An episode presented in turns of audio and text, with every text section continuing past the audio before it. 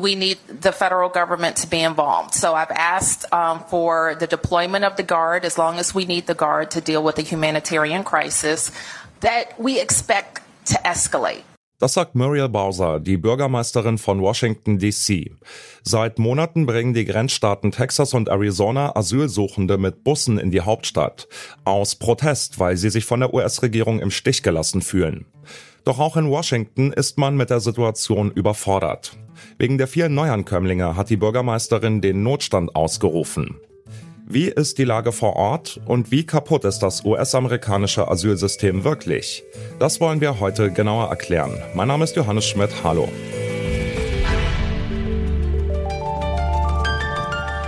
Zurück zum Thema.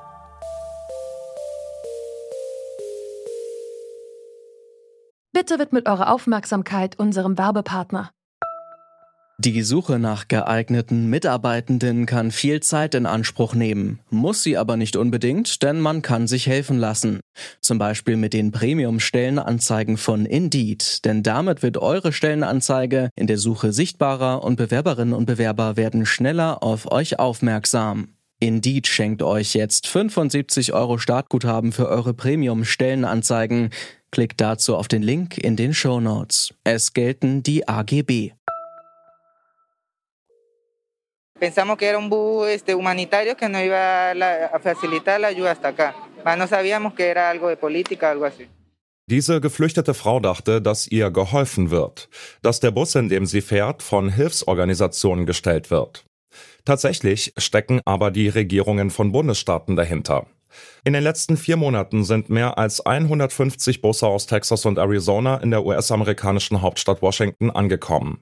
Wie dort die Lage ist, das weiß Hans-Jürgen May. Er ist Korrespondent vor Ort.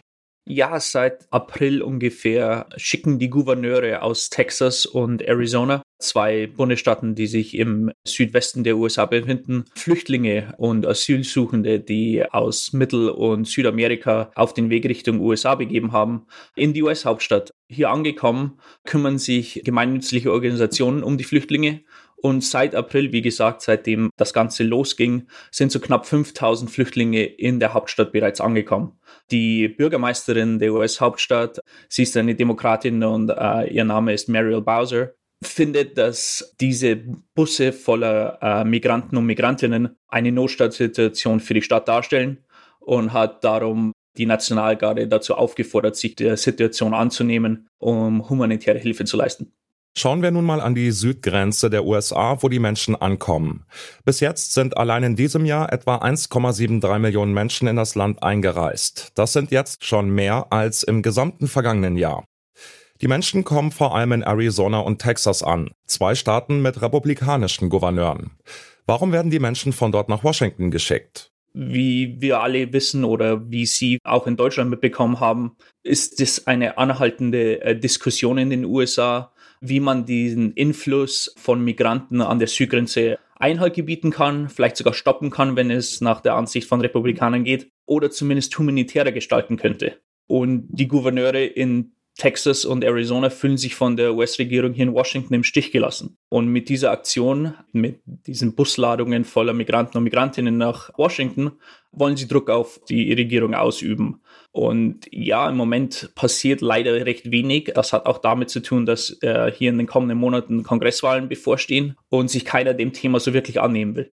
Greg Abbott ist der republikanische Gouverneur von Texas. Für ihn scheint dieses Mittel der richtige Weg zu sein, um die Bundesregierung auf das Problem aufmerksam zu machen, wie er in einem Statement bekannt gibt. If they're not going to come to the border, I'm going to take the border to them in Washington D.C. They experienced early this morning exactly what communities in Texas experience every single day. Die geflüchteten Menschen kommen vor allem aus mittelamerikanischen Staaten wie Guatemala, Honduras oder El Salvador. Die Gründe für die Flucht sind dabei vielfältig und lassen sich schlecht verallgemeinern. Eins haben sie aber alle gleich. Die Menschen hoffen auf ein besseres Leben in den USA. Doch das Asylsystem des Landes ist komplex. Ich habe Hans-Jürgen May gefragt, wie es funktioniert und ob es eine Flüchtlingsverteilung in den USA gibt. Ja, die gibt es. Und im Ex-Präsidenten Donald Trump war die Zahl deutlich geringer. Joe Biden hat die Zahl der jährlichen Flüchtlingsaufnahme auf 125.000 angehoben oder beschränkt, wie Sie auch immer das sehen wollen. Und für Flüchtlinge, für Asylsuchende ist der Prozess sehr langwierig. Im Moment kann dieser Prozess mehr als drei Jahre in Anspruch nehmen. Und Sie können sich vorstellen, dass drei Jahre einfach viel zu lang ist und dass diese Menschen auf anderem Weg versuchen und somit auf illegalem Weg versuchen, in die USA zu gelangen. Und das System ist seit Jahren so, doch während der Pandemie und vor allem unter dem Ex-Präsidenten Donald Trump wurde dieses System weiter ausgehöhlt. Das heißt, Donald Trump hat es versäumt, weitere Richter für Immigration Courts, also für Gerichtsverhandlungen, die sich mit diesem Thema mit Asylsuchenden beschäftigen, wirklich zu nominieren. Die Grenzschutzbehörde hat größere Autoritäten erhalten, um einfach Asylsuchende sofort an der Grenze wieder abzuschieben. Und ja, das, das macht diese ganze Politik hier in den USA so undurchschaubar, aber auch schwierig. Die US-amerikanische Asylpolitik steht also vor immensen Problemen. Was bräuchte es, um das System zu retten? Wo kann man da ansetzen? Es bräuchte Investitionen, es bräuchte eine politische Lösung dafür und beides fehlt. Es fehlt sowohl der politische Wille wie auch die finanzielle Unterstützung aus Washington und aus den Hauptstädten in den einzelnen Bundesstaaten, besonders in den Bundesstaaten, die sich an der Grenze befinden. Und somit leider sieht es so aus, als wäre dies ein Thema, das einfach weiter vor sich hergeschoben wird und die Leidtragenden sind natürlich die Menschen. Das Thema Asylpolitik spaltet die amerikanische Gesellschaft. Viele progressive Demokraten wünschen sich einen besseren humanitären Umgang mit den Asylsuchenden. Auf republikanischer Seite fordern hingegen einige die komplette Abriegelung des Landes. Im Wahlkampf zu den anstehenden Kongresswahlen versuchen beide Lager aus der Asylfrage politisches Kapital zu schlagen. Die Entscheidung der Staaten Texas und Arizona, die Menschen von der Grenze einfach mit Bussen quer durchs Land zu schicken, zeigt dabei auf bedrückende Weise, Wohl und Würde der Geflüchteten gehen im politischen Streit völlig unter. Und das war's auch schon wieder für heute. Die redaktionelle Arbeit hatten Alia Rentmeister, Lucia Juncker, Mira Emmerling, Ina Lebedjew und Lars Fein. Produziert wurde die Folge von Benjamin Sadani, Chefin vom Dienst war Alina Metz und mein Name ist Johannes Schmidt. Ciao und bis zum nächsten Mal. Zurück zum Thema vom Podcast Radio Detektor FM.